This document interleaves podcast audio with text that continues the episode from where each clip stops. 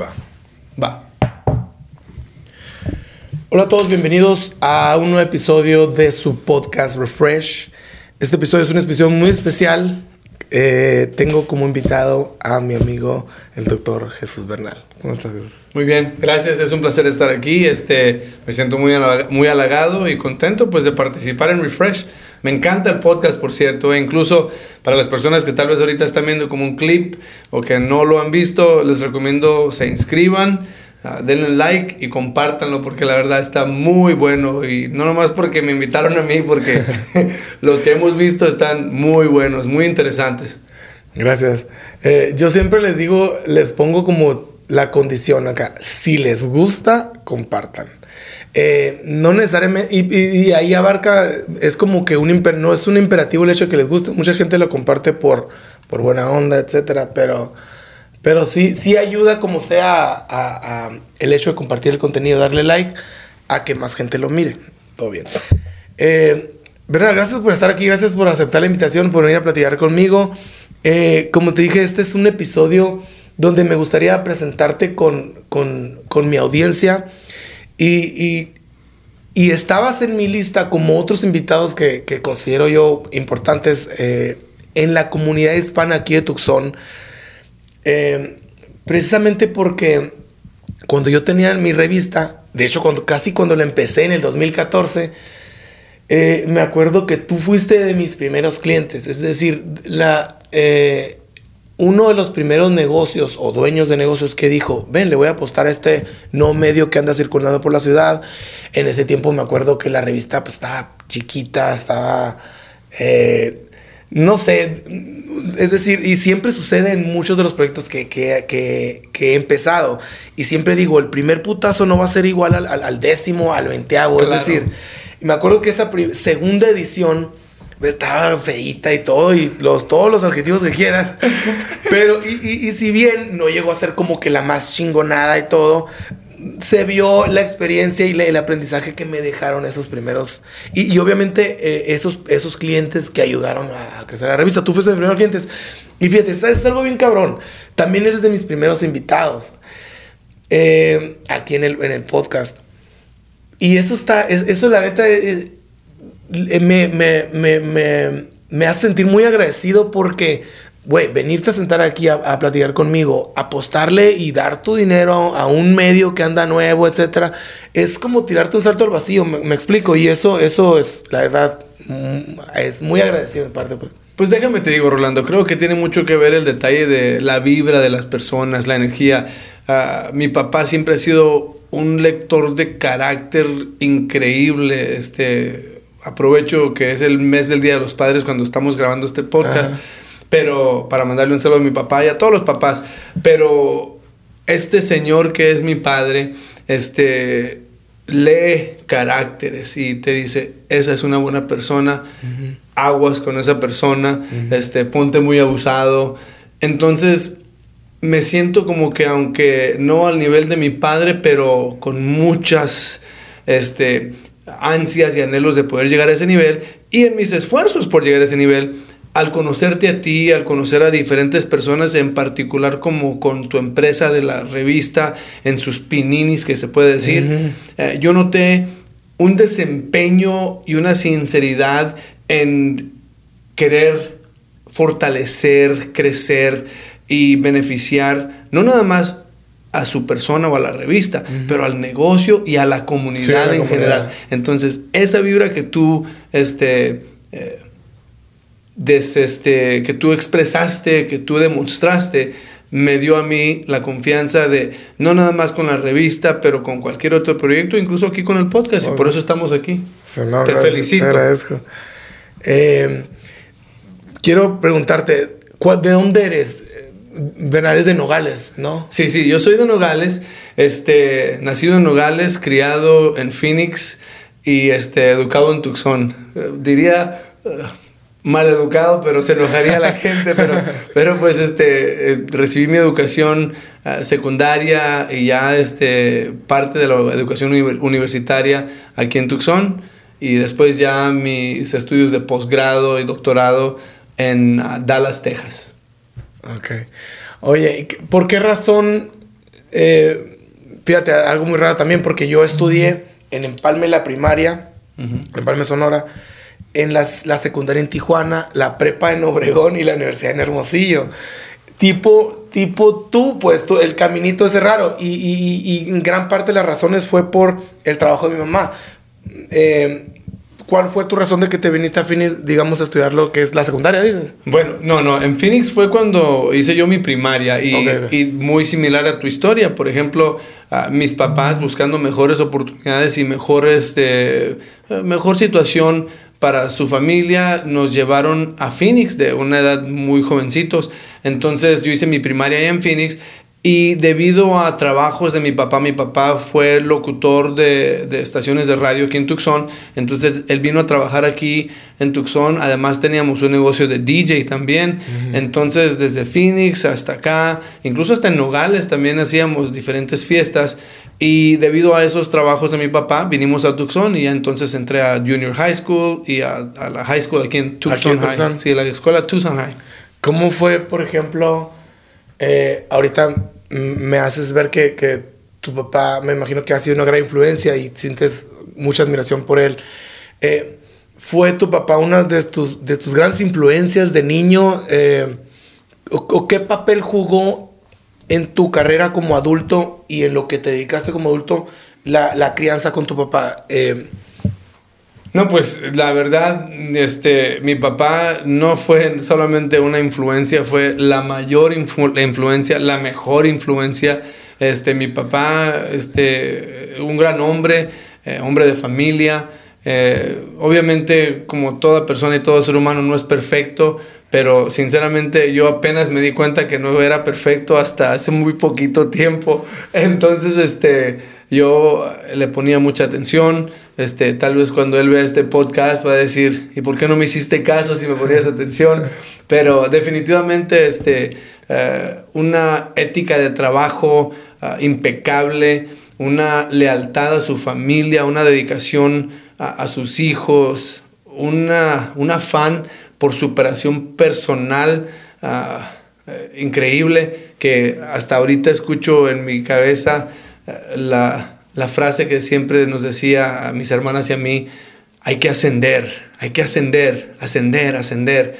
Y, pues eso nos, ah, nos inculcó el hecho de, mejorar, de siempre este, aprender, aplicar lo que se aprendió, a servir a la comunidad, ser útil y, muchas, muchas otras cosas más. Este, un aprecio por la belleza en todas sus formas. Mi papá eh, es una es un fanático de lo, de lo bonito, de lo bello, ya sea estructural, físico, este, artístico. Es, es un hombre este, muy uh, conocedor de lo que es la belleza.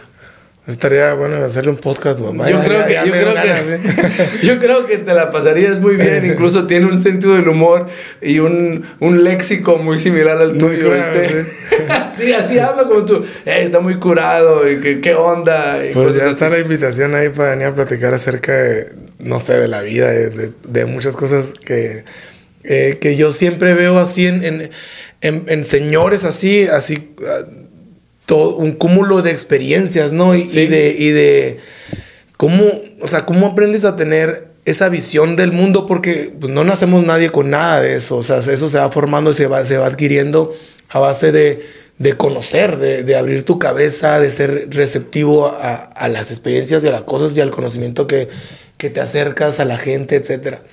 Sí, como te dije, Rolando, creo que mi papá, este, yo siempre he admirado y incluso le he comentado, le digo, Dad, ¿usted cómo supo eso si lo acabo yo de leer? En, tuve que leer 10 libros para absorber ese concepto y usted me lo dijo así como si nada, ya leyó los libros. Y, y, aunque sí es muy leído mi papá y este, gracias a Dios, este, muy dedicado a su educación, nunca recibió tal vez un doctorado, pero sí definitivamente este, tuvo algunos estudios, incluso cuando estábamos en Phoenix, él y mi mamá estudiaban en el, uno de los colegios allá en Phoenix. Este, pero definitivamente eh, mi papá tiene una facilidad para comprender conceptos muy, este, muy fuerte. Y, y como te digo, no sé cómo cómo le hará para, para comprenderlos o para captarlos tan pronto, pero es lo que hace él. Y definitivamente, como te digo, conocimientos que tú dices, pues ¿cómo sabe? Ah, y lo logra. O sea, no, no, tengo explicación, lo único que sí sé es que es un gran ejemplo. Este, lo amo, lo adoro mi papá y este y me siento muy afortunado, este, me da tanta tristeza personas que tal vez o no tienen a su padre o tal vez no son tan unidos con sus padres, eh, pero pues yo gracias a Dios tengo el mío y, este, y lo disfruto, lo quiero, lo veo lo más que puedo posible y hablamos muy seguido, mínimo, y aunque no lo vea cada semana, que hago, hago lo posible y me da carrilla, a veces me dice, pues sí, yo creo que vamos a tener que esperar un mes para que vuelvas a visitarnos. Y, ¿qué pasó? Pues si acabo de venir hace dos semanas. Pues sí, pero para que no vaya a pasar el mes, me Recordatorio. sí, sí. No, qué chingón, la neta, que, curado. Eh, siempre, siempre es, la neta, bueno. Eh, y yo digo que, yo digo ahorita 2022 y, y una de las cosas más importantes es mejorar las relaciones con las personas que amas y te aman. Eh, eh, yo creo que eh, mejorar la, la, calidad de las relaciones cada vez y hacer el esfuerzo, porque toma, toma esfuerzo, aunque haya una voluntad natural, creo que, que, a veces sí tenemos que hacer esfuerzo de, de, mantener ese contacto y esa calidad con las relaciones humanas. Creo que es algo de, de las cosas más importantes, la verdad. high School aquí en Tucson, ¿cómo fue, cómo fue esa etapa para ti? Yo te conocí en, el tiempo que te conocí, te gustaba hacer ejercicio, ejercitarte y, y mantenerte, eh, tener ese autocuidado a un nivel muy, muy, muy, muy curado, muy, muy, muy alto, digamos. Siempre fuiste así desde la high school, como que voy a hacer ejercicio, voy a hacer gym, dedicarte, tener hobbies que que ser relacionados con, tu, con el ejercicio físico? Pues mira, creo que eso tuvo inicios definitivamente en high school y debido a que en los tiempos de primaria, cuando muchos muchos otros niños van y juegan pequeñas ligas o, o juegan deportes, nosotros vivíamos en una vecindad no muy afluente en Phoenix, entonces uh, no, no participábamos en deportes, éramos muy humildes, este, venimos de unos inicios uh, muy humildes, entonces no había que tú dijeras el presupuesto para decir, ah, bueno, vamos a pagar por uh, este, la, los deportes de los niños y todos los útiles deportivos y todo eso. Entonces, cuando yo llegué a high school, este, yo este, ya estaba trabajando como DJ por algunos años. Y, pues tenía yo la facilidad de poder este, comprar diferentes cosas y, y, participar en deportes, tenía un poquito más de flexibilidad ya pues como adolescente, preadolescente.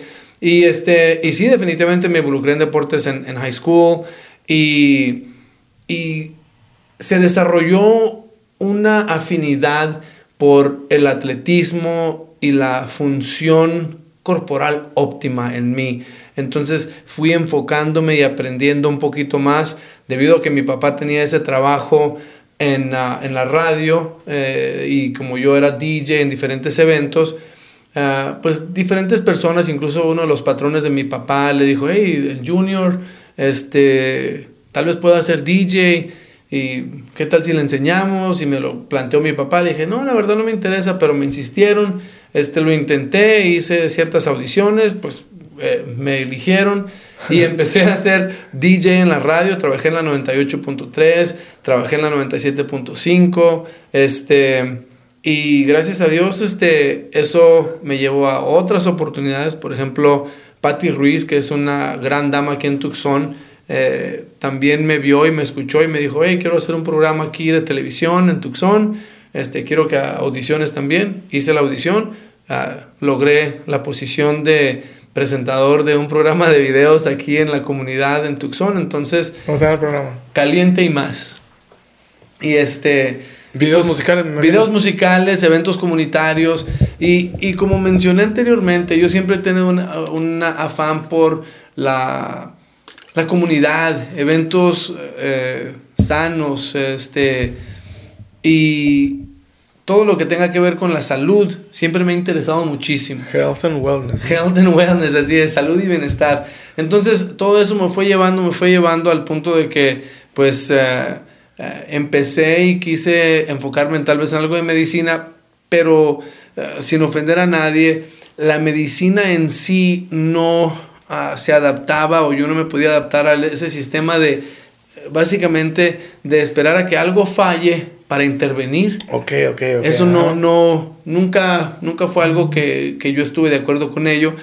Además de eso, el hecho de que, por ejemplo, si alguien tiene diabetes y obviamente no quiero generalizar ni porque algunas personas que tal vez se estén escuchando digan, pues sí, pero hay diabetes de tipo 2 y tipo 1 y eh, juvenil y bla, bla, bla. Entonces, generalmente en términos hablando, un diabetes que es una hiperglucosa o mucha azúcar en la sangre, este, cuando tomas una pastilla, o sea, sí es cierto, bajas la glucosa de la sangre, pero ¿de dónde se fue la glucosa? Ah, o sea, ¿qué, ¿qué, pasó ahí? No? Entonces, el hecho de únicamente medicar para temporalmente eh, hacer, un, sí, hacer un arreglo nomás temporal, pero no solucionar la causa del problema, eso no fue algo muy, este, muy... Eh, como, como, ¿cómo se dice? No, no fue algo que quedaba muy bien conmigo, no se apegaba muy bien a mi estilo de vida. Entonces, ah, tocó la casualidad de que yo después de graduarme de high school era, de, era roommate con una muchacha y, su familia y este, la hermana de ella este, era quiropráctica. Y me dijeron, oye, tú tal vez serías buen quiropráctico. ¿Por, ¿Por, qué te dijo eso? Porque, qué interesante las historias, ¿no? Me dijo que tal vez yo sería buen quiropráctico por el hecho de que yo no tomaba medicamentos y me dolía la cabeza. Decía, ¿por qué me duele la cabeza? Pues es que no he desayunado. O si tenía algún este, malestar estomacal, no decía, ah, me duele el estómago, tengo que tomar tal pastilla o tal medicamento. Decía, ¿por qué me pasaría esto? Ah, pues es que tal vez necesito más fibra, tal vez necesito tomar más agua, tal vez necesito comer menos chatarra, etc. O sea que tu enfoque en tu, en tu cabeza trabajaba más como de prevención en vez de arreglarlo. Correcto, pues en vez de en vez de nomás cubrirlo. Okay, Haz de cuenta en un carro. Si tu carro te está diciendo, se prende la lucecita de que está la temperatura del, del motor elevada, está, se está calentando el carro. Y que dices, ay, cómo me molesta esto, y le pones un sticker ahí y lo tapas. ah, ya, ya puedo manejar bien, ya no se está calentando el carro. No, el carro se sigue calentando, solo que tú no lo notas, no lo estás percibiendo. Entonces lo mismo pasa cuando hay tal vez algún dolor eh, en el cuerpo que te dices, ay, me duele tal cosa. Pues tómate una pastilla, te la tomas, se te quita, y dices, ah, ya me alivié. No te aliviaste, únicamente cubriste el síntoma con un analgésico, con una anestesia, con un medicamento que en sí, siempre todo medicamento lleva efectos secundarios. Entonces, ahora es muy común que veas casos que alguien dice, sí, pues este, fui con el médico porque tenía dolor estomacal, me dieron tal pastilla, se me quitó el dolor del estómago, pero me causó migrañas. Pues fui otra vez, me dio un medicamento para las migrañas, pero eso me causó, me causó este comezón, rasquera, una irritación. Entonces fui, me dieron cortisona o una crema para, para que se me quite la rasquera, pero esa crema me, me causa este, sensibilidad al sol y me dan sunburns, o sea, se me quema el sol. Entonces, ¿cuándo termina ese ciclo? Oye, Bernal, ¿cómo me llama la atención la, tu incursión en, en, en lo de DJ? Me imagino que esa oportunidad viene porque tu papá andaba en, en, en, esa onda de DJ. Obviamente se te ofreció la, la oportunidad. ¿Cómo? O sea, no todo el mundo tiene la, la, manera de decir, ah, bueno, me voy a dedicar a esto. Eh, ¿Qué edad tenías cuando empezaste con, con este oficio de DJ? Pues mira, mi papá empezó un negocio como se le llama en español, o no sé si ahí en Obregón se le llamará igual, o en, en Tijuana, eh, pero un disco móvil, ¿no? Sí, sí, disco móvil. Entonces, él tenía un disco móvil o un negocio. de show? Sí, sí. incluso, incluso el negocio se llamaba Light and Sound DJs, o sea, luz y sonido. Y este. Y yo me daba cuenta, porque yo ayudaba a subir esas bocinotas a los troques de mi papá y a diferentes e, eventos. Oye, estas disco móviles, sí, me acuerdo que le decíamos como el nombre corto, sonido. El, sonido, vas a contratar el sonido. Light and Sound se llamaba. Light and Sound DJ, sí. Y yo veía que mi papá le pagaba a este muchacho y le dije, Daddy, pues sí.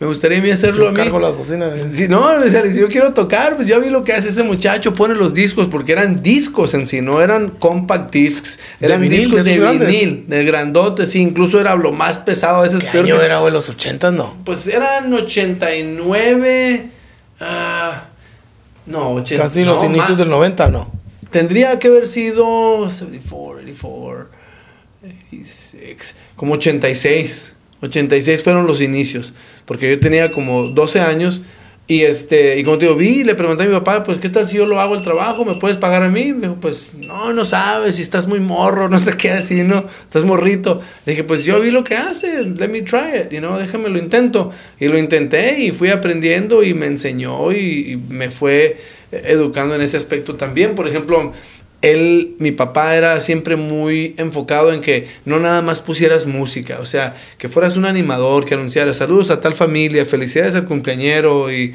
señoras y señores, damas y caballeros, bienvenidos, ese tipo de anuncio. Y por eso fue que cuando yo iba a algunos eventos de la radio, porque Light and Sound DJ éramos el sonido como oficial de las estaciones de radio. De, sí, entonces este, me escuchaban a mí que yo hablaba y decían, oye, este niño, este muchacho... ¿Cuántos años tenías ahí tú? Pues tenía 16, 17. Cuando, cuando andaba yo ya tocando y pues, o sea, tocando seguido, haciendo muchos, muchas fiestas, bodas, recepciones, quinceañeras, graduaciones, cumpleaños. Y fue cuando me vieron los uh, colegas de mi papá y le comentaron que si tal vez estaría yo interesado en la radio. Y ya fue cuando empecé en la radio. Pero aún después de estar en la radio, yo seguía haciendo fiestas. Yo toqué como DJ desde los 12 años hasta, hasta casi después de que me egresé como doctor. Neta. Sí, sí. Incluso durante la universidad eh, hacías. Sí, sí, sí. Muy poco durante la universidad, ¿no? Incluso uno de mis trabajos en Dallas durante la universidad este, era en un, en un antro restaurante que se llamaba Chihuahua Charlie's. Y si alguna de las personas que están viendo tu podcast están en Texas, se acuerdan de seguro de Chihuahua Charlie's porque era, uff, era un lugar ¿En qué ciudad de Texas? En, era en Dallas, en, el centro, en el centro de, Dallas, Texas. ¿Existe todavía ese lugar? No, ya no existe, pero íbamos de ahí de, también a otro lugar que se llama Babalú, que era un lugar de música este, salsa, merengue. Yo nunca toqué ahí, pero pues como los DJs nos llevábamos bien, íbamos de un lugar al otro y no, era un ambientazo, ahí era rock en español, cumbias, hip hop, era una mezcla, pues o sea, básicamente yo me considero no nada más bilingüe, pero uh, bicultural. Y cuando me dicen que si soy bi, digo, no. Soy bi, pero cultural. ¿no? sí, soy bi, pero cultural, bilingüe, este, y no, era una, una, una diversión increíble allá. Me la pasaba muy bien. En, en, en, tu época de la universidad, en Dallas. Sí, sí. ¿Qué año llegas a Dallas, digamos, a, a la universidad a, a, meterte lo que es tu carrera? Fue desde el principio fue quiropráctica, ¿no anduviste como que en, Pues mi, como te mencioné anteriormente, mi, mi, mi, interés era en la medicina Ajá. y empecé a tomar este, cursos con ese afán, este, las biologías, las químicas y en este, aquí en, en, Tucson hay un programa que se llama MedStart y me ofrecieron ir a un programa de verano de, ¿De la UVA, de, la UVA, de MedStart, pero yo no fui a ese. En lugar de eso, fui a la Universidad de Flagstaff, eh, Northern Arizona University, la Universidad del Norte de Arizona. Y ese verano este, tomé una serie de cursos este, generales para, para mejorar mi forma de comunicación por escrito y además como para acostumbrarse uno al ambiente universitario, ¿no? Para prepararte como una preparación uh, colegial universitaria. Y es ahí donde yo empecé a decidir y fue cuando te digo que empecé a, a ver un poquito más de lo que es la medicina natural. Me interesó mucho.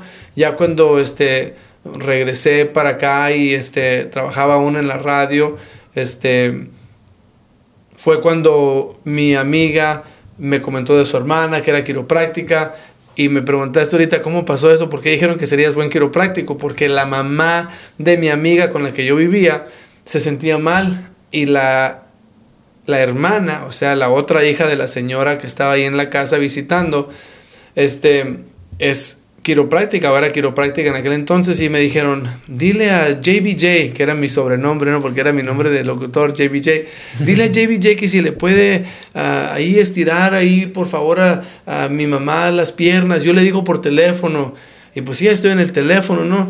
Y me dicen, mira, tómale el pie y estíralo un poquito, y pues yo, no, está bueno, ¿cómo no? Yo, pues yo le ayudo a la señora, pues, o sea, ¿cómo no? No, yo muy, muy dispuesto. Y sí, ellos tirando y moviendo. Y tú sabes que hay personas que, que no son muy táctiles y que no, no, no tientan o no tocan. incluso si tú los saludas, hey, ¿qué tal? Como que se incomodan. yo no, yo soy táctil hasta de más a veces, ¿no? y este... Y el punto al que voy es que, pues sí, yo ahí sobándole a la señora los pies y estirando sus piernas.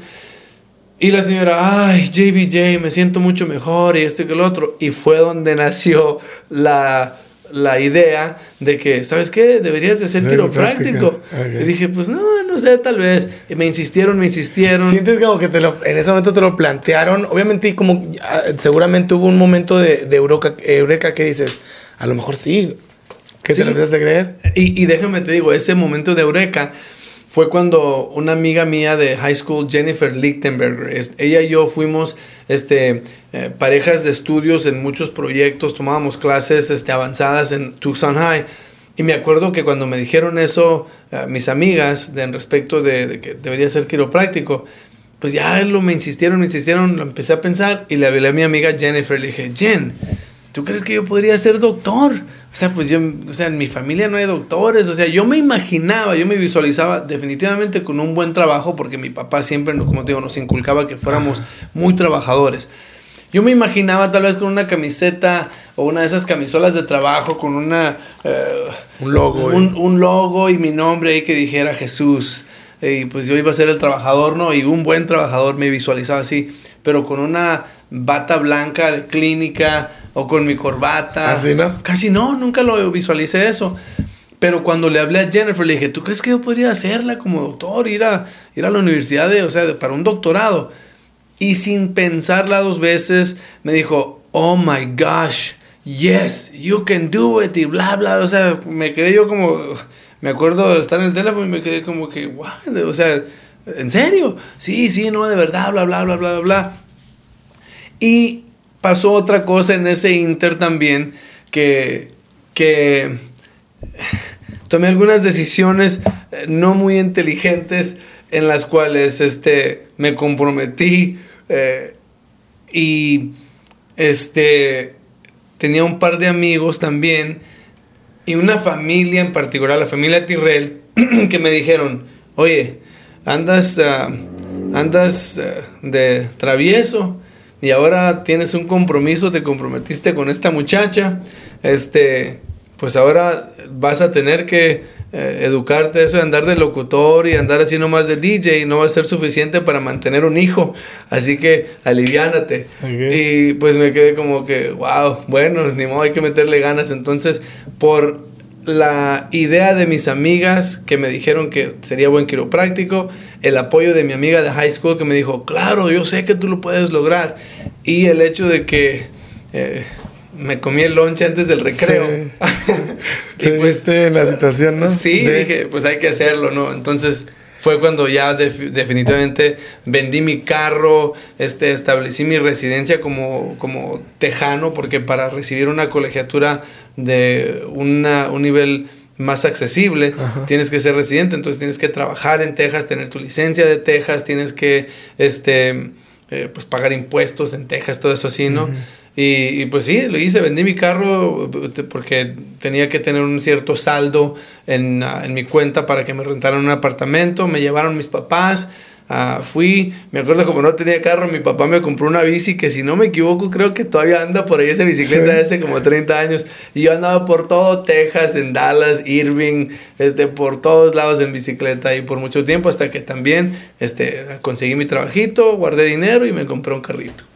A mí me gustó un chingo ese tiempo en la universidad, de mi universidad. Yo estudié administración de empresas. Ajá. Pero Obviamente algo, algo mucho, no sé, no sé si ponerlo en ranking, ¿no?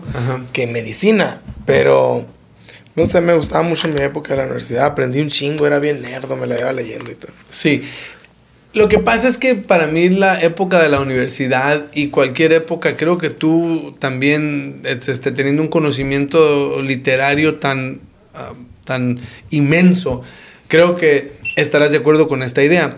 Y es que el escalar una montaña, la emoción, lo excitante, es en la escalada, no es en la cima. Sí, sí, definitivamente. Cuando llegas a la cima, eh, obviamente es un logro y te felicitas y te sientes gratificado y orgulloso, ¿no? Logrado. pero dices, wow, mientras iba subiendo, ese resbalón que me di que casi me caía, o esa vez que me estiré y logré subirme un poquito más esos estragos, esas dificultades, esos retos son los que le dan sabor a la vida. Mm, entonces, entonces como te digo, el hecho de que yo andando aquí por todo Tucson en carro y bien a gusto y en ese entonces en, en el colegio, ya desde después de, después de la Tucson High yendo al Pima, este, con un estéreo bien fuerte y todo eso, como se acostumbraba en aquel entonces, de ir a todo eso con muchas comodidades y tener dinero, porque yo estaba ganando muy bien, este, me acuerdo que, este, sin, o sin juzgar a nadie, pero pues mis amigos a veces trabajaban como en restaurantes de comida rápida, yo trabajaba en la radio, en la tele y como DJ, entonces pues me iba, gracias a Dios, bien, pero, pero ir de ese ámbito o de ese nivel a un nivel en que no tienes ni carro, andas en bicicleta, estás este, sin poder gastar dinero porque estás tratando de pagar este, eh, colegiaturas fuera del estado, estás pagando este, por todos tus alimentos, no es como que vas a la casa de tu mamá y, te alimentas, incluso, ¿sabes que es una historia muy, muy, este, eh, que, me, que muy llegadora eh, o, o, muy, muy bonita? El hecho de que la mamá de la doctora Marie, esta, la, quiropráctica de aquí que me dijo que le atendiera a su mamá, la mamá de ella vivía en Sherman, Texas, que queda como tres horas eh, más o menos al norte de Dallas, Texas. Entonces, más o menos una vez al mes, cuando yo primero llegué para allá, ella me hablaba y me decía, JBJ, ¿cómo estás? Qué bueno que estás estudiando para ser quiropráctico, vas a ser un excelente doctor.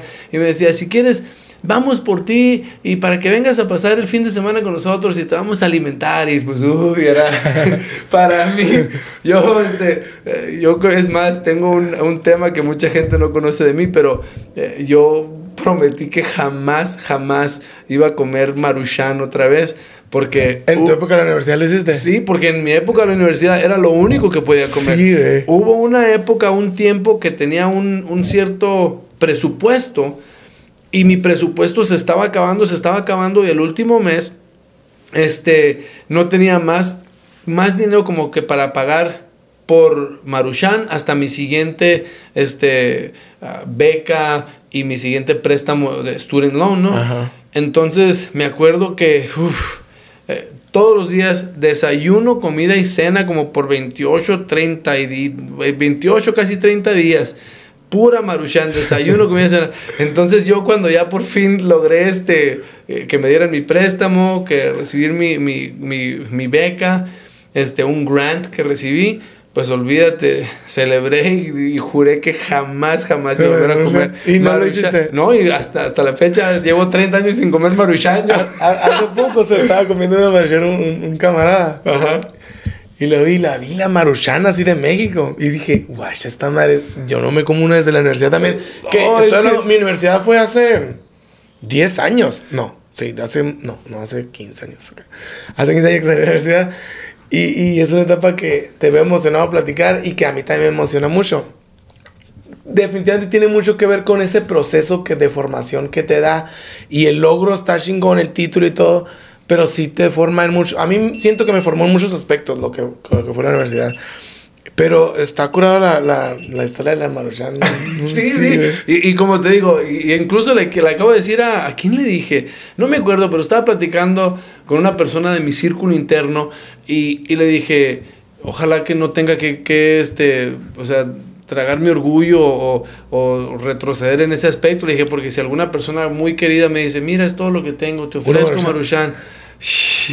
O sea, que imagínate cómo me voy a sentir decirle, no, gracias, o no, yo no como eso, pues me sentiría terrible. Es, es, es cierto, porque sé que la sacaron de circulación de México, ¿supiste? Pues es que no es buena para la salud, es malísima. Es de verdad muy nociva, sí. Es muy nociva por los químicos que lleva, pero debido a, debido a la, la producción tan, este, tan fácil y tan abundante y que te llena el estómago, porque pues te llena, le pones agua y se, se, se expande, se no, y pues, o sea, es, es, malísima la verdad y me da, me da tristeza. ¿Qué, hay del sabor? ¿Qué hay del sabor de la Marshall? Porque no estaba tan mala, a lo mejor es más mala en cuanto a cero saludable que sabor, porque tenía su sabor si le echabas salsita y todo y... No, en ese tiempo me gustaba, ¿no? Pues, pues son dos factores uno, el hecho de que en ese entonces, eh, haz de cuenta, la mejor, el, mejor, el mejor sazón que le puedes agregar a cualquier alimento es hambre.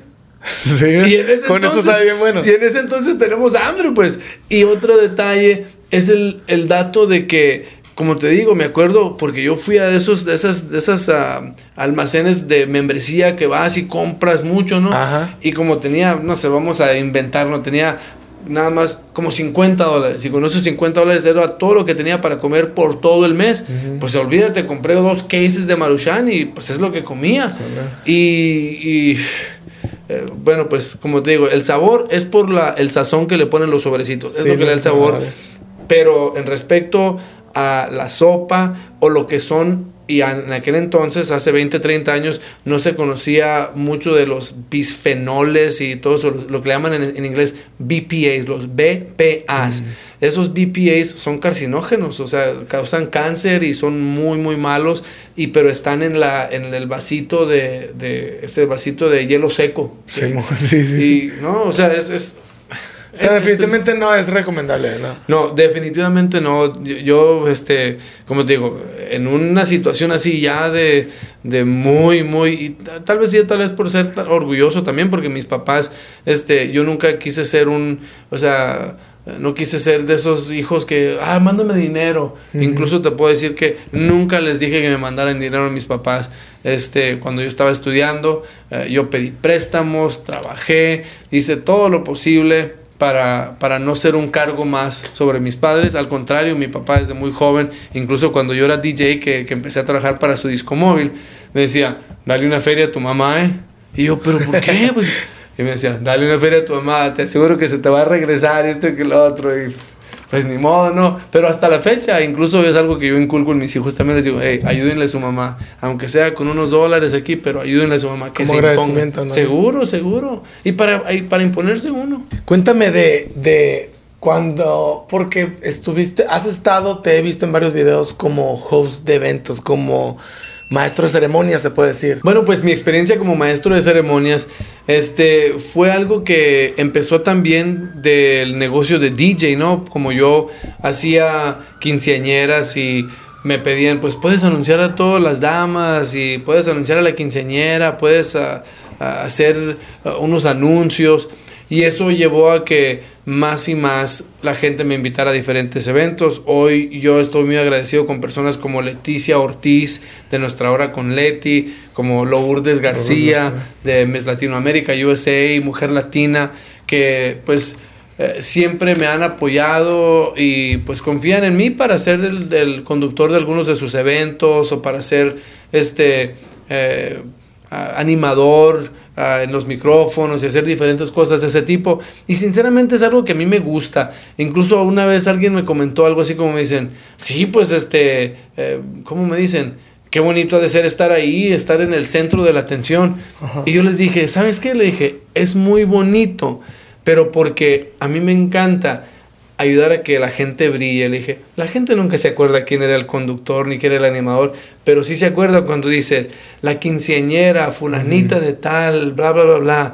O cuando alguien dice, señoras y señores, por favor, ayúdenme a darle la bienvenida al festejado de esta noche o a la persona a la que estamos dándole un reconocimiento y se acuerdan de ese reconocimiento, de esa forma en que tú presentaste a esa persona. Entonces, uno, estás proveyendo un servicio porque educaste a la persona de quién es esa persona que se está festejando.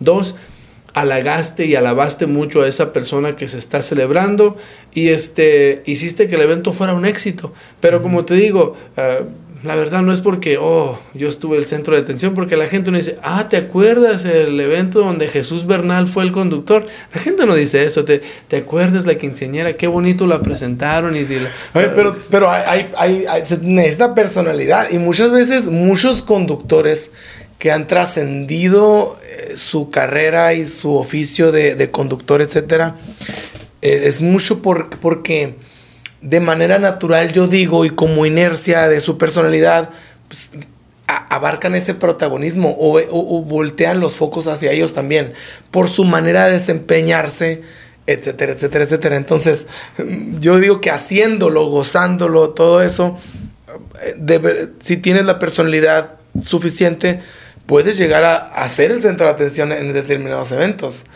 Te voy, te voy a digo porque a mí me pasaba mucho cuando exponía en la universidad. Cuando exponía, eh, éramos el equipo. y, y a veces cada quien le tocaba un tema diferente. Entonces, y a mí me gustaba mucho y porque tuve un apego muy, muy fuerte con una maestra que tuve que, que la materia que daba era de taller de lectura y redacción, que ella me enseñaba mucho de, de oratoria, de cosas así, de cómo expresarme, etcétera. Sí. Sí me decía sí, eh, que siempre empezara haciendo una pregunta y terminaba con un punchline relacionado con la enseñanza. Y, cuando, y, yo eh, tomé ese hábito de, de, de, hacer mis participaciones en grupo con eso. Entonces como que siempre a mí como que me, ah, la madre, ok, ta madre, o se reían o algo. Entonces como que, como que tenía ese protagonismo yo y no el resto del grupo. ¿Sabes? Como, como que agarraba los focos hacia mí por la atención de la gente, pero por ese hábito que agarré de empezar con la pregunta, terminar con un punchline chistoso o de risa o otra pregunta, dependiendo del tema y cosas así en la casa. ¿sí? No, Está No, sí, definitivamente. Y obviamente que hay algo de eso, ¿no? Incluso a mí me encanta vestirme, me gusta ponerme mi, mi tuxedo, smoking, lo que tú quieras. Este, y como te digo, parte de lo que me enseñó mi papá, mi papá desde que yo estaba muy jovencito siempre se vestía muy bien, una atención a detalles desde los zapatos, sus botas, hasta su camisola, siempre todo bien planchado, incluso ah, había problemas en la casa si alguno de nosotros, mis hermanas o yo, salíamos a la calle arrugados o, o mal peinados, sí, inmediatamente, oye, ¿a dónde vas? Pero ¿cómo vas a ir así? ¿O qué está pasando? Está grave. ¿no? Y entonces es algo que creo tiene mucho que ver eh, en la formación de una persona y pues todas esas cosas, todos esos detalles ayudan para que cuando uno es maestro de ceremonias o cuando uno es conductor de algún programa, pues te sirve, ¿no? Te sirve para poder hacer un buen trabajo, para poder lucir bien también. Y si te gusta, uff, pues no fallas, ¿no? Incluso es algo que me dijo mi papá también hace mucho tiempo. Me dijo, lo que, haz lo que tú quieras, no me importa qué carrera hagas o qué trabajo hagas, pero lo que hagas, asegúrate de que estás ayudando gente, asegúrate de que estás haciendo un buen trabajo y que te estás divirtiendo al hacerlo, que te guste hacerlo.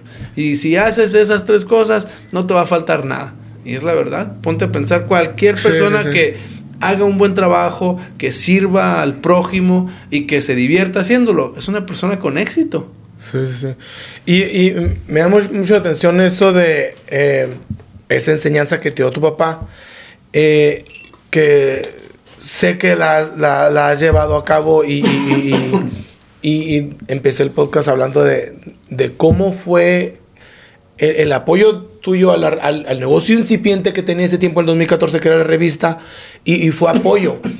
Eh, y de- yo también siento que eso de ayudar siempre, primero, eh, en, en los negocios yo siento que es eso, y lo he escuchado de, de de mucha gente, de gente exitosa ahorita, eh, que poner primero eh, el ayudar a la gente, a la comunidad. Mm, antes incluso que el, que el beneficio económico en cualquier negocio. Pero de manera natural, güey. O sea, de manera genuina. Eh, yo he estado. Este proyecto es, es parte de. Y es, es de verdad. mm, Ese pensamiento y esa idea está materializada en esto. Aquí tocamos temas. eh, que. que me gusta conversar y me gusta dejarlos en el aire, me gusta dejar, abrirlos a debate. Eh, tuvimos un tema relacionado con la felicidad. Hablamos de los diferentes estándares de felicidad, hablamos del privilegio, hablamos de, de las personas que no son privilegiadas, hablamos de, de cosas así, de, de la adicción a las redes sociales y, el, y, lo, y la, la inyección de felicidad que te inyecta un like, es la atención Sí, la dopamina. la dopamina. Entonces, todo ese tipo de cosas son temas relacionados con salud mental que me gusta y son temas que me gusta ponerlos a debate, ¿sabes? ¿Por qué? Porque quiero que haya un impacto allá afuera de quien sea que esté escuchándolo y que diga, ok, todo bien. Entonces, eh, eh, siempre, o sea, la, salud mental y el ayudar a los demás, etcétera, siento que ha estado, eh, incluso puede decirte que, desde la revista.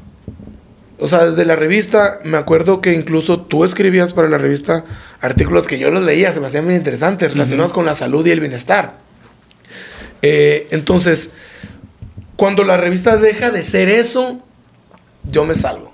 Mm. Volví a, Me aventé yo solo al negocio del marketing, etcétera, pero ahora a través de las redes sociales. Eh, hay, hay, hay, una manera de, de establecer como prioridad el, bienestar o el ayudar a la gente afuera antes de que a ti como negocio, que yo te voy a manejar el marketing en redes sociales a ti, vamos a ver qué traes tú qué ofreces a la gente que sea bueno. O sea, que no sea... Y me ha tocado decir que no a dueños de negocios que han querido disfrazar o maquillar una campaña y ofrecer y prometer algo que no, que no es que no es, que no van a entregar, que no van a terminar entregando. Es decir, eh, el marketing, en fin, eh, conecta al consumidor con una oferta de valor y una promesa. Pero detrás de eso tiene que haber algo real. Me explico, tienes que ser suficientemente bueno para proveer eso que estamos ofreciendo en esta campaña de marketing, como quiera que sea. Entonces, ese principio, incluso ahora en, a principios de año hice un, hice un, episodio de los, de los propósitos de Año Nuevo, porque yo me encontré en, en ese conflicto porque me empecé a, hacer, a leer libros y todo muy filosófico, güey.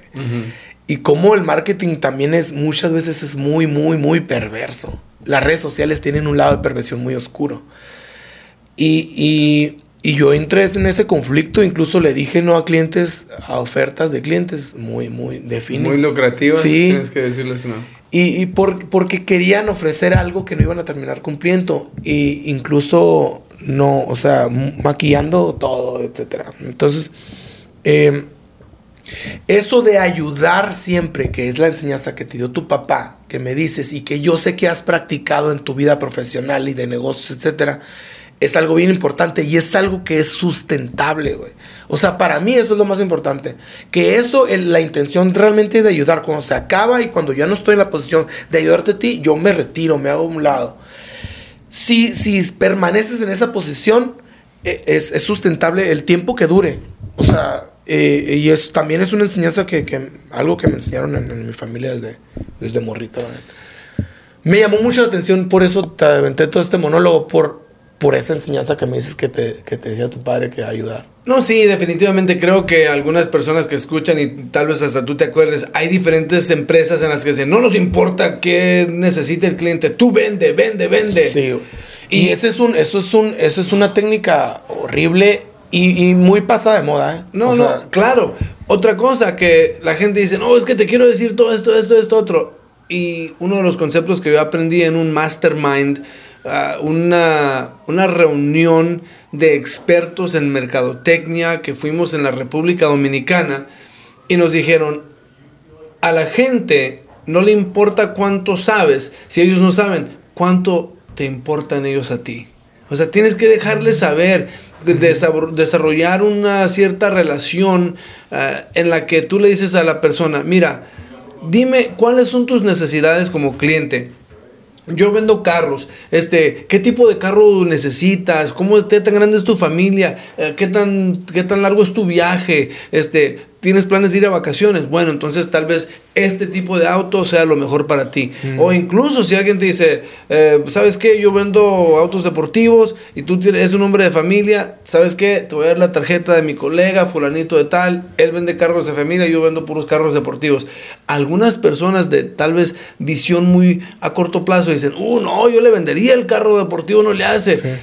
Pero lo que no entienden es que si a esa persona tú le sirves en verdad, le atiendes y le das la tarjeta de presentación de un colega que vende minivans o, o, camionetas que donde quepa toda la familia, esa persona va a estar tan agradecida contigo que no nada más te van a venir a comprar tu carro deportivo cuando ya estén listos para ese carro, pero te van a mandar a mucha otra gente. Van a decir. ¿sabes qué? Ah, ¿quieres un carro deportivo? Ver a ver a mi amigo Rolando porque él vende carros deportivos y es una persona honesta. ¡Wow! Es muy distinto ese detalle, ¿no? Y por último, el detalle de la presión y el estrés que siente un vendedor o una persona, un miembro de una empresa, cuando se sienten forzados. Tienes que vender, tienes que vender. No me importa si la gente necesita. Entonces ellos básicamente transfieren esa presión y ese estrés al cliente. Le dicen, tienes que comprar, tienes que comprar. Y pues eso no es bueno. Entonces... Sí. Por último, y lo que me gustaría ah, tocar acerca de tu monólogo que mencionaste ahorita, que tuviste que rechazar y te felicito, eh, como te mencioné temprano al principio de este podcast. Esa es la vibra que tú siempre expulsas y es muy positiva. El hecho de que tú no eres decir, ves billetes y dices, bueno, dámelo. Pero lo que mucha gente no entiende es eso. Tú te podrías tal vez defender y decir, yo me limpio las manos, yo solamente le vendí un anuncio en la revista o yo solamente le vendí mercadotecnia, es todo. Pero lo que no entiende mucha gente es que es un, se llama un principio de transferencia de negatividad. Y esa transferencia, haz de cuenta si una persona te dice, ah, fíjate que fulanito de tal es flojo, es mala persona y es, eh, le falta la higiene. Lo que la gente no entiende es que al tú decir esas tres palabras negativas, negativas sobre una persona, la persona que te está escuchando inmediatamente transfiere esas propiedades, no a aquella persona de la que hablaste únicamente, No a ti. sino a ti también. Entonces dicen, bueno, pues si Rolando está hablando de una persona floja, este, mala persona y con falta de higiene, pues tal vez él, Rolando, también es flojo, mala persona y le falta la higiene. Entonces, mucha gente no entiende eso. Entonces, el tú al negociar con una compañía que está únicamente maquillando un producto, ofreciendo este, cosas que en verdad jamás van a cumplir, pero quieren ganar, pues tarde o temprano eso se va a asociar contigo. Entonces, te felicito que tú tengas esa, ese estándar, ese nivel de profesionalismo para trabajar únicamente con gente positiva. Y también me da gusto porque pues me, me da gusto que tú has reconocido y has trabajado con nosotros y has trabajado con mis empresas y pues me da mucho gusto. Sí. Oye, Bernal, eh, te quiero, te quería hacer unas preguntas. Me, platica un poco de lo, de, lo del Cyclovia. ¿Te acuerdas? Oh, claro, claro. Pues ¿Todavía lo hacen aquí en Tucson? Todavía lo hacen, es una, una alianza que se llama Living Streets Alliance. Yo formé parte del comité por un tiempo este, organizando ese tipo de eventos. Fue algo increíble cuando estuvimos ahí en la 12 Avenida. Acaba de pasar últimamente también y el siguiente, si no me equivoco, eh, creo que es en octubre Ajá. o agosto, algo así. Y va a ser por el centro de la ciudad y un poquito hacia el este, si no me equivoco. La idea Ha es... sido de- en diferentes lugares. Sí, la idea, de la es ciudad. de, la idea es de hacer una vía de ciclismo, un, un vía de ciclismo este, por toda la ciudad con, ah, con tramos de mayor seguridad para los ciclistas, para que niños, familias y personas puedan caminar, que no tengan que siempre ir al- a la tienda de la esquina en su carro, que puedan ya sea o caminar o en una, ir en una bicicleta, que es mucho mejor para el medio ambiente, mucho Para mejor ti. para la salud, mucho mejor para la economía, por todos lados es buenísimo, ¿no?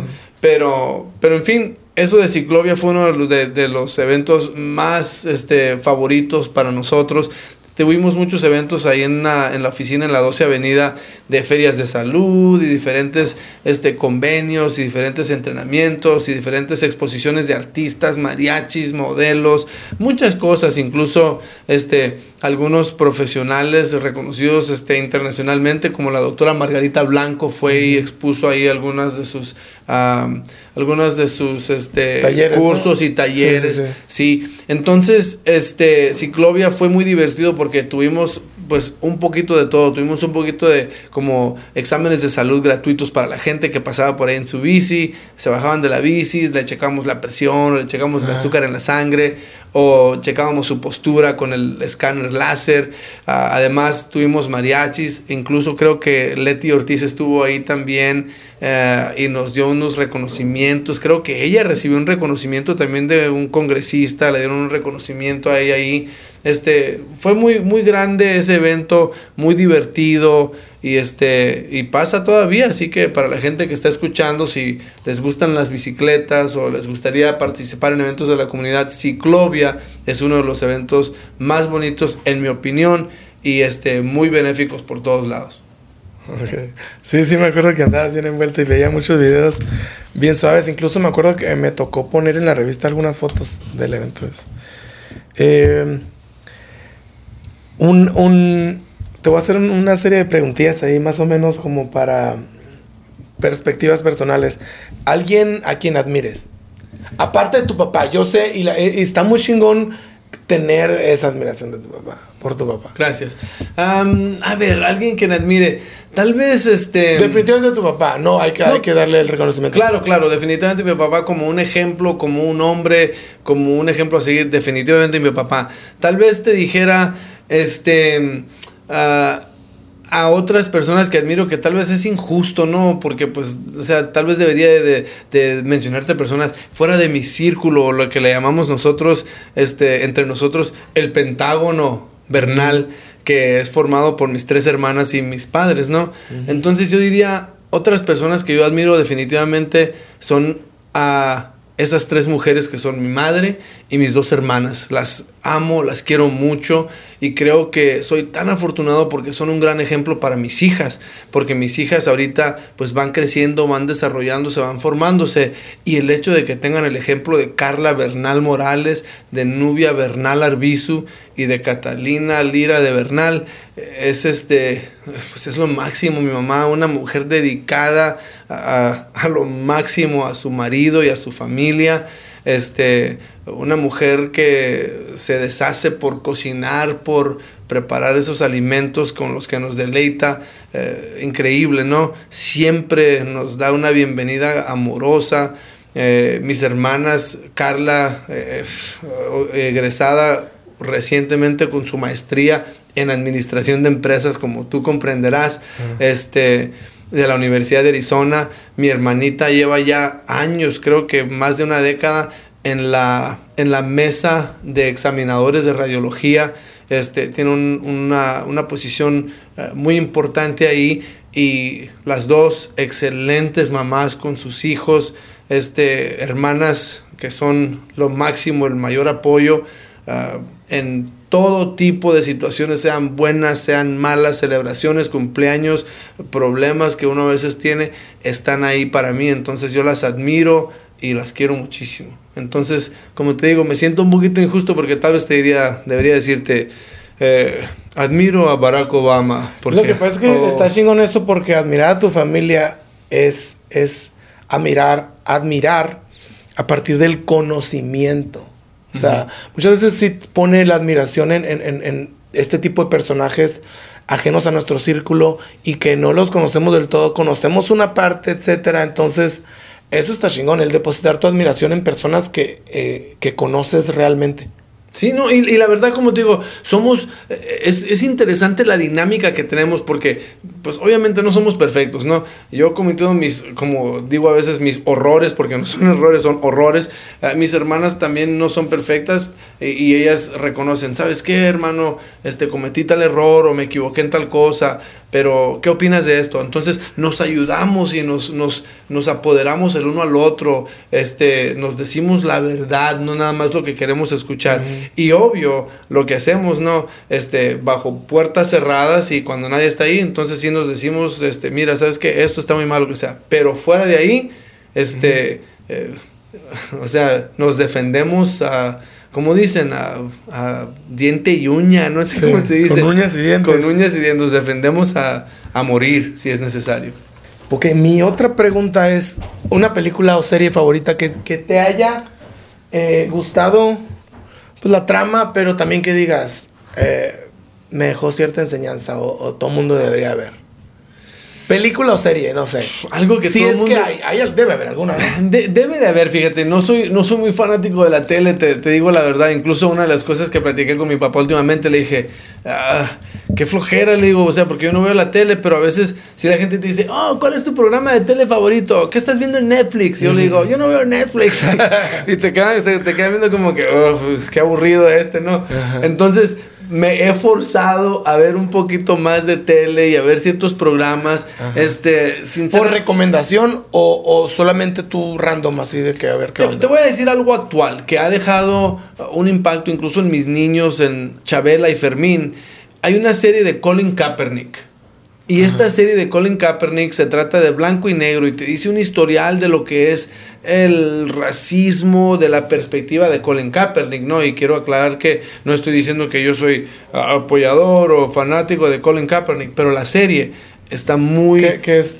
¿Qué plataforma es? En Netflix, En Netflix. En Netflix está la serie de Colin Kaepernick y este es el que era eh, el mariscal de campo, el quarterback de los 49ers, que para protestar la violencia contra los afroamericanos, se puso de rodilla durante el himno nacional americano y todo eso.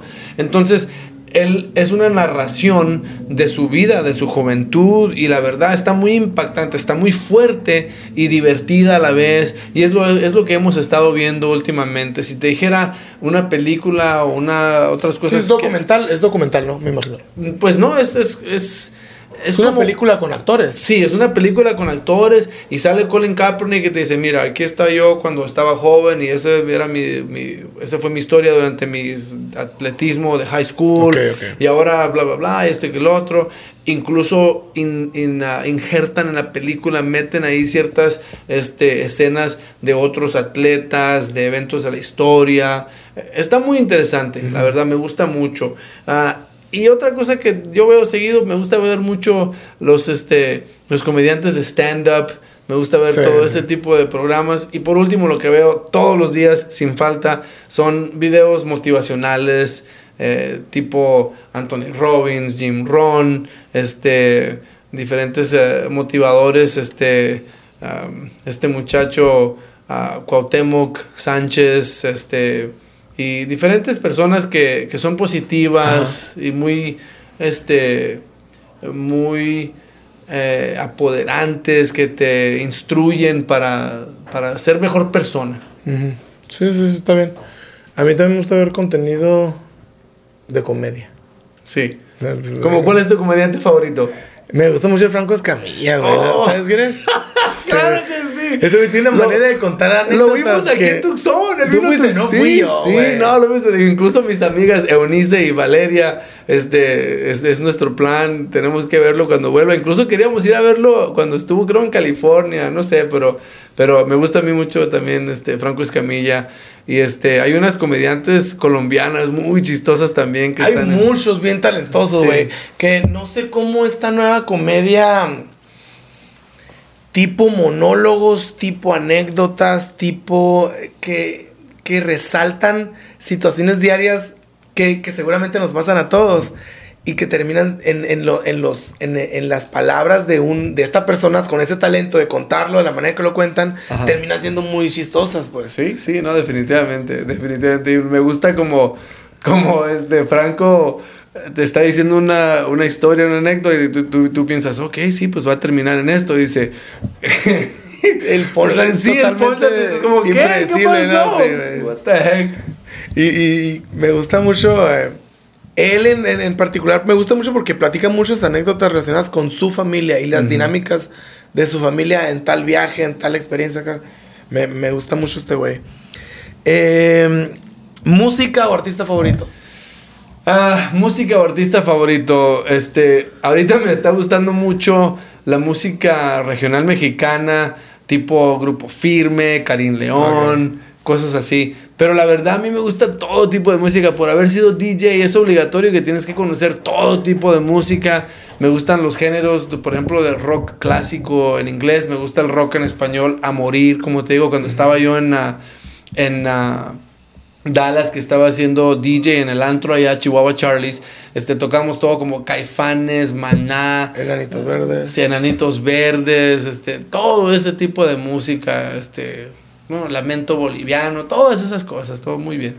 Oye, y a mí también. ¿Cristian Nodal? ¿Te gusta Cristian Nodal? Me, gusta Cristian Nodal. No, no soy así como gran fanático, no. Mi mamá y mi niña Chabela les gusta mucho y cantan algunas de sus canciones. Mi niña la canta en karaoke y todo eso.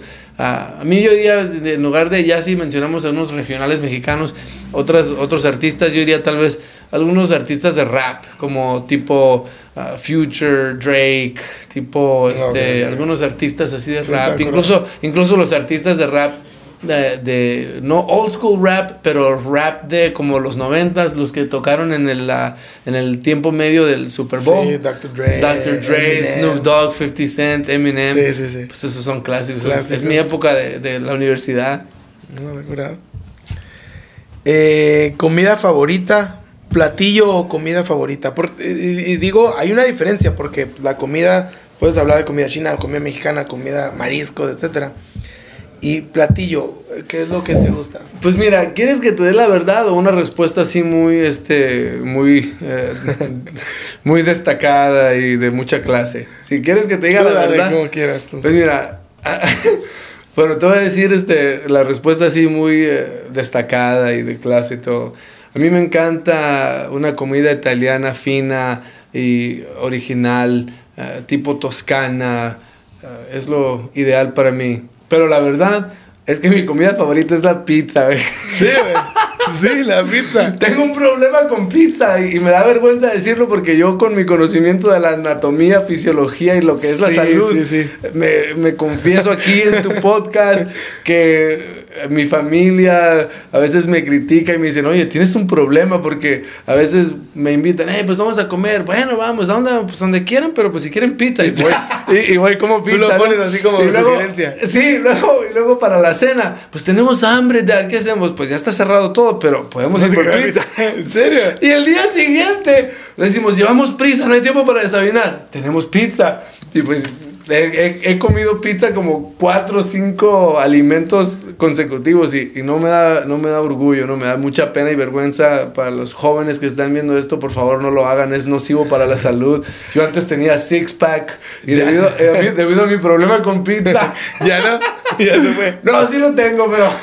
Oye, oye, Hernán, pues no te culpo, está bien buena la pizza. ¿Cuál es tu pizza sí. favorita de dónde? Bueno, tengo eh, varias, ¿no? Una de mis favoritas es en Barros. Barros. Sí, está bien buena. Buenísima esa Sí, pizza. Este, pero ya pizza un poquito mejor está de Vero Amore. Es una pizza ya ¿Es más. aquí en Tucson? Aquí en Tucson, sí. Hay ¿Es uno- local? Sí, local, un, un- un establecimiento local. Las pizzas así de cadenas nacionales no, No. me gustan mucho, la verdad, porque llevan muchos químicos y, y pues la verdad no, no, no. No, no, sí, sí, de, de acuerdo. A mí también me gusta un chingo la pizza. ¿Cómo se llama ese lugar para irlo a, a probar? Vero Amore, como amor verdadero. Vero Amore. Y este, está buenísimo ese lugar. ¿En dónde está? Eh, si quieres un lugar aquí más cercano también, y son ah, amigos míos, los respeto y los eh, estimo mucho, Los Olivos. Está en la Congress, casi antes de llegar a la, la montaña de la, donde das la vuelta para el Parque Sentinel. Ahí en la mano derecha, es, es casi en la esquina de Grande y Congress. Se llama Los Olivos, Pizza Los Olivos, también local. Viven sol- venden solo pizza. Venden pizza, ensaladas, pasta, buenísima. Recomiendo ese lugar, de verdad. Y como te digo, porque es un lugar familiar, eso es de una familia bonita, este, excelentes personas. Este, díganles que el doctor Bernard los mandó para que sepan y que los atiendan mejor que Sí, bien. ¿no? Órale. Sí, Sí. ¿no? No te culpo para, respecto a la pizza porque también, también me gusta mucho. No, no, sí. Es un problema, amigo. Es, Pero me da risa la, la manera en que la tomaste de que... no, sí, mi niña, mi niña chiquita me dice, Dad, tenemos que conseguirte ayuda. Creo que hay un programa de Pizzahólicos Anónimos. Para que vayas a hablar acerca de tu adicción a la Sí, pizza. mi nombre es Jesús Bernal y soy un pizzahólico. Oye, Bernal, eh, una última pregunta. ¿Qué consejo le darías a una versión más joven del Jesús Bernal? Digamos que el Jesús Bernal que apenas andaba incursionando como DJ. Esta pregunta está bien, está bien chingona, te voy a decir por qué. Ah, libros que he leído, experiencias que he tenido, gente a la que me he acercado, familia, figuras de autoridad mías en mi vida, me han enseñado un algo y he sacado muchas cosas me han enseñado y he sacado como que una conclusión eh, seguramente de otras influencias, no es algo que se originó en mí, es, es, es- es basado en, en influencias. La vida se puede entender eh, hacia atrás, en retrospectiva. Puede que a lo largo de llevar ciertas experiencias, de vivir ciertas cosas, de que te hayan pasado ciertas pendejadas, que la hayas cagado, cometer errores, te encuentres en un punto en el que digas, puedo tomar estas decisiones con la sabiduría que ya tengo. Pero eso, eso no quiere decir que pueda hacer un pronóstico acerca de todo lo que viene. Pueden, pueden seguir viniendo adversidades, chingadera y media, sobre las que no vas a tener tanto control.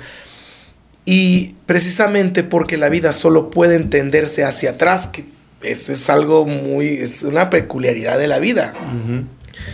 ¿Qué consejo le darías al doctor, al, al Bernal, al JBJ, que andaba incursionando apenas en, como DJ? Ajá. Fíjate que yo diría algo muy este, serio y ojalá que el JBJ o el Bernalito de hace 20, 30 años escuchara porque a veces era medio, medio aferrado y este, y este, difícil de, de este, difícil de ser ah, atento. Eh, yo le diría, cuidado porque todo acto tiene su impacto. Todo acto tiene, tiene su impacto. Y me refiero en el detalle de que, por ejemplo, este, yo a veces pensaba, oh, pues estoy saliendo con esta muchacha nada más que tiene, no es como que me voy a casar con ella, que tiene que sea de otra religión, de otra raza, de otro esto, y que no tengamos nada en común, ¿qué importa? Estamos saliendo nada más. No es cierto. Todo acto tiene su impacto. Y esa persona que tal vez no sea de tu religión, de tu raza, de tus áreas en común, que no tenga ninguna compatibilidad, nomás porque está bien chula o porque eh, hubo chispas y se miraron. Cuando menos piensas, al rato están comprometidos y por mucho tiempo. Entonces, este todo acto tiene su impacto. A veces también con, por ejemplo, ah, muy joven, con cosas de crédito que decías, sí, de una tarjeta de crédito, pero ¿qué importa? Después la pago. O quiero ir a comprarme unos tenis nuevos o quiero poner un estéreo nuevo a mi carro. Cuidado. Todo acto tiene su impacto. Entonces, este, a través de los, a través de los años y al pasar el tiempo, yo me he dado cuenta que este, tenemos que ser más conscientes de las consecuencias que ciertas decisiones que tomamos o que no tomamos, porque a veces el no tomar una Sí, decisión es una decisión. es una decisión en sí. Entonces, todo acto tiene su impacto y hay que pensar en qué forma me afectaría esto en cinco años, en qué forma me afectaría esto en 10 años, en qué forma me afectaría esto. Y hay algunas cosas que dices, no, no es importante, me afectaría. O dices, no, esto no es importante. Y leí algo así en un libro de relaciones interpersonales que te dicen, si tienes un desacuerdo con una persona, con un amigo, un camarada, ah, una novia, y están disgustados, si se ponen a pensar, ok, espérate, espérate. ¿En qué forma nos va a afectar esto en un año, dos años, tres años? Y si la respuesta es, pues, en una forma muy grande, ah, no, pues entonces hay que seguir, hay que... Vamos a buscar una Ah, solución, sí, hay que- pero si dices, no, pues, ¿sabes Nada. qué? Nada. Este, tú quieres ponerte botas y jeans y yo quiero ponerme mis tenis y mis shorts de básquet. Vamos. ¿Cómo, ¿Cómo sucede eso de que caemos en cosas sin importancia solo por tener la razón, por aferrado, por pendejez, por sí, por todo, est- ¿no? estupidez, tonterías, aferro, este, a veces el apego a ciertas cosas o ciertas costumbres, como te digo, en respecto a, a- hay personas que dicen, no, es que es viernes, yo tengo que ir al antro. Y así pensábamos a veces, siendo que ahora te das cuenta y dices, what the hell, qué fregados estaba pensando. Sí. Y, y ahora ya pues lo comprendes mejor. Y hay otro, otra frase que dice algo, algo así en inglés, pero lo voy a traducir en español, que dice como, qué cara es la experiencia y qué cara es la sabiduría que tenemos que pagar por ella con nuestra juventud. Sí. Sí, pero es la verdad. Sí, sí, es la verdad. Te tienes que pagar por la experiencia Claro, con la juventud. O cuando dicen la, otro dicho, algo así como el detalle de que este, para llegar a ser una persona sabia, tienes que tener muchas experiencias. Y para tener muchas experiencias, tienes que, tienes que cometer muchos errores. Y, pero pues es lo que yo le diría. Recuerda que todo acto lleva su impacto. Toma en cuenta lo que pueden ser las consecuencias de tus decisiones y decide únicamente después de haber meditado y considerado esos dos puntos. Impacto a largo plazo, consecuencias potenciales y pues decídelo. Es lo que yo diría. Mm, está se nos acabó el tiempo. Definitivamente no va a ser el- va a ser el primero de varios podcasts que vamos a hacer. E incluso ya tenemos ahí planeados varios episodios. Te agradezco que hayas venido en este, en este primer episodio. Platicamos muchas cosas muy curadas. Eh, y fíjate, sucede que a mí me gusta la- mantener este espacio de conversación natural y auténtico. Entonces, eh, creo que, que, que, así, así fue. Eh, gracias por compartirnos eh, en este primer episodio tu vida, güey, parte de tu vida, de tu familia, cosas muy personales y, y la neta mucho agradecimiento, la neta, que has venido. No, no, claro que sí. Y definitivamente muy personales porque son temas que muchas, hasta algunos de mis amistades más cercanos no saben ahí sí esos detallitos que comenté contigo, pero pues ahí lo tienen. Este, corazón abierto, pecho abierto, para que la gente conozca quién es Jesús Gerardo Bernal, el Junior, el JBJ, un, un, leve, un leve historial, biografía. Te digo también, Rolando, en breve. Eh, aunque estamos ahorita en trámites profesionales y transiciones profesionales, hay unos planes y obviamente te voy a decir más, pero tenemos uh, agendados algunos proyectos para, para salud y belleza y un poquito más belleza que salud, pero definitivamente para que se mantengan atentos a tus... a todo tu auditorio, las personas que ven y escuchan el podcast tenemos algunas cosas para personas que quieren bajar de peso, personas que quieren lucir más esbeltas, gorditos, gorditas, que quieren estar más flaquitos o más flaquitas. Hay algunos planes por ahí. Pueden seguirnos en ah, Instagram, arroba doctor Bernal. Toda la palabra no es DR, no, es D-O-C, doctor. Toda la palabra doctor Bernal arroba doctor Bernal en Instagram, también en Facebook. Y este, y pues ahí vamos a dar más detalles para que se mantengan atentos. Hay muchos planes, como siempre queremos proveer un servicio, queremos que siempre haya ganar, ganar, que todo el mundo gane en cualquier actividad que nosotros tengamos. Y pues vemos que ahorita, y más que nada con eso de la pandemia que acabamos de pasar y muchas otras situaciones, eh, que la gente está confundida, ¿qué hago? ¿Cómo, ¿Cómo me pongo en forma? ¿Cuál es el empujón que necesito, el arranque que necesito para, para hacer un estilo de vida más saludable? y a veces pues es un poquito de belleza. Entonces tenemos algunos planes ahí, este, pero más detalles a, a seguir. Sigan a doctor Bernal para que sepan todo esto. Y me gusta porque tú desde siempre pues has, sido ejemplo de, de, que te has ejercitado, manejabas todo esto de, de lo sigas manejando de health and wellness.